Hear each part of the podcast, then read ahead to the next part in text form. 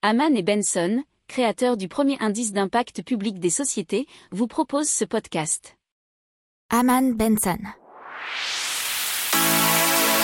Le journal des stratèges. Boris Kalt.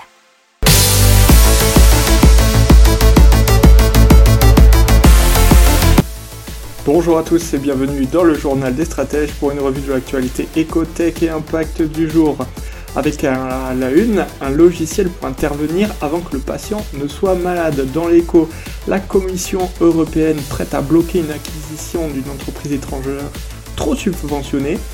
Dans la tech, Deezer qui mise sur les concerts virtuels.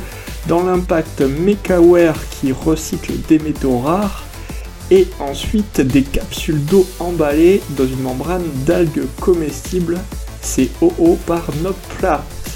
Vous écoutez le journal des stratèges numéro 104 et ça commence tout de suite.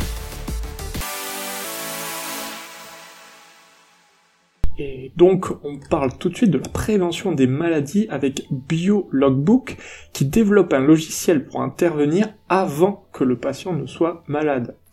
Donc c'est appliqué au domaine médical le concept de dérive, ce qui est euh, dans la statistique industrielle d'anticiper la survenue des défaillances d'un procédé. Alors leur procédé remonte à une, près d'une quinzaine d'années. Qu'est-ce que ça permet? Ça permet d'anticiper les maladies chroniques, de mieux connaître celles à bas, bruit, les maladies idiopathiques, celles dont on ne connaît pas ou peu l'origine, les errances diagnostiques ou encore d'intervenir avant qu'un patient soit malade. C'est ce que nous précise Ronan Boutin, l'un des fondateurs.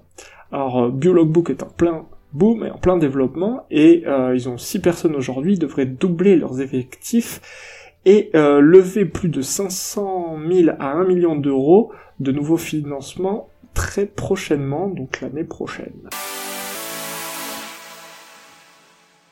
Allez, on parle de protectionnisme avec la Commission européenne qui autorise à bloquer une acquisition si une entreprise étrangère est trop subventionnée au sein de l'Union Alors c'est pas officiellement pour contrer un pays en particulier, mais bien sûr les préoccupations concernent surtout en ce moment la Chine.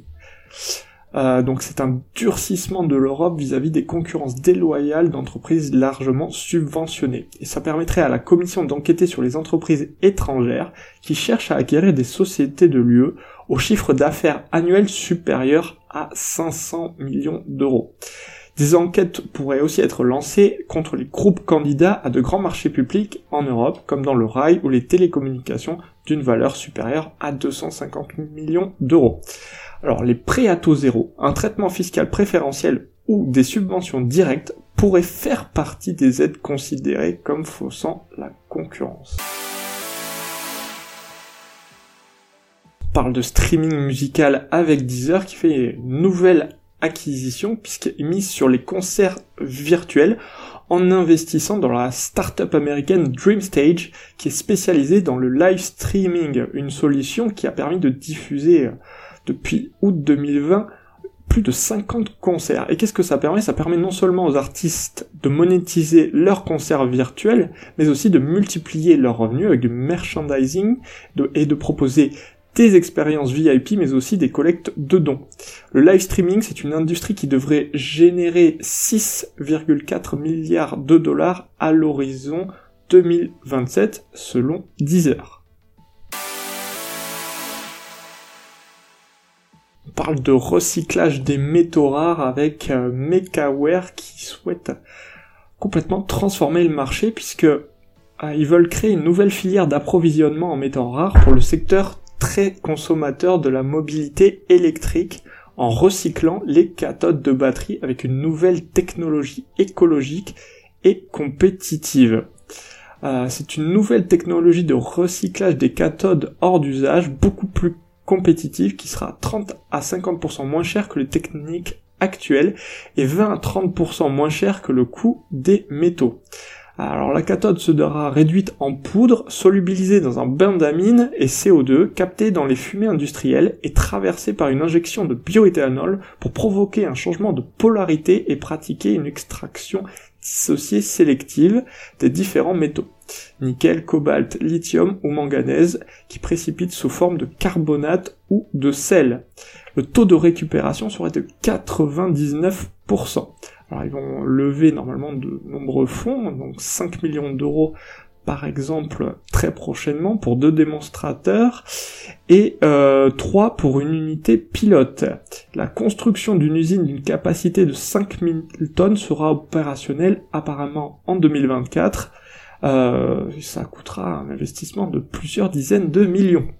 On part de OO par Noteplat qui propose des capsules d'eau emballées dans une membrane d'algues comestibles. C'est un nouvel emballage qui est respectueux de l'environnement à partir d'algues cultivées dans le nord de la France. L'eau ou tout type euh, de liquide est contenue dans une membrane comestible et biodégradable, laquelle peut être consommée en même temps que la boisson ou simplement être percée pour pouvoir s'hydrater.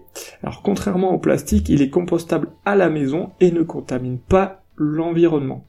Ils ont déjà développé une gamme de produits du sachet traditionnel aux boîtes de repas à emporter en passant par les capsules d'eau baptisées OO. N'oubliez pas de vous abonner au podcast, mais pourquoi pas aussi à notre newsletter La lettre des stratèges qui est gratuite, vous en trouverez dans les infos de l'émission, mais aussi sur notre site internet Aman Benson Stratégie, rubrique média La lettre des stratèges. Voilà, c'est tout pour aujourd'hui. Je vous souhaite une excellente journée. Je vous dis à demain pour plus d'infos. Ciao. Pour approfondir ces sujets, abonnez-vous à la newsletter de Haman et Benson et écoutez nos autres podcasts que vous retrouverez dans les notes de l'émission ou sur notre site internet.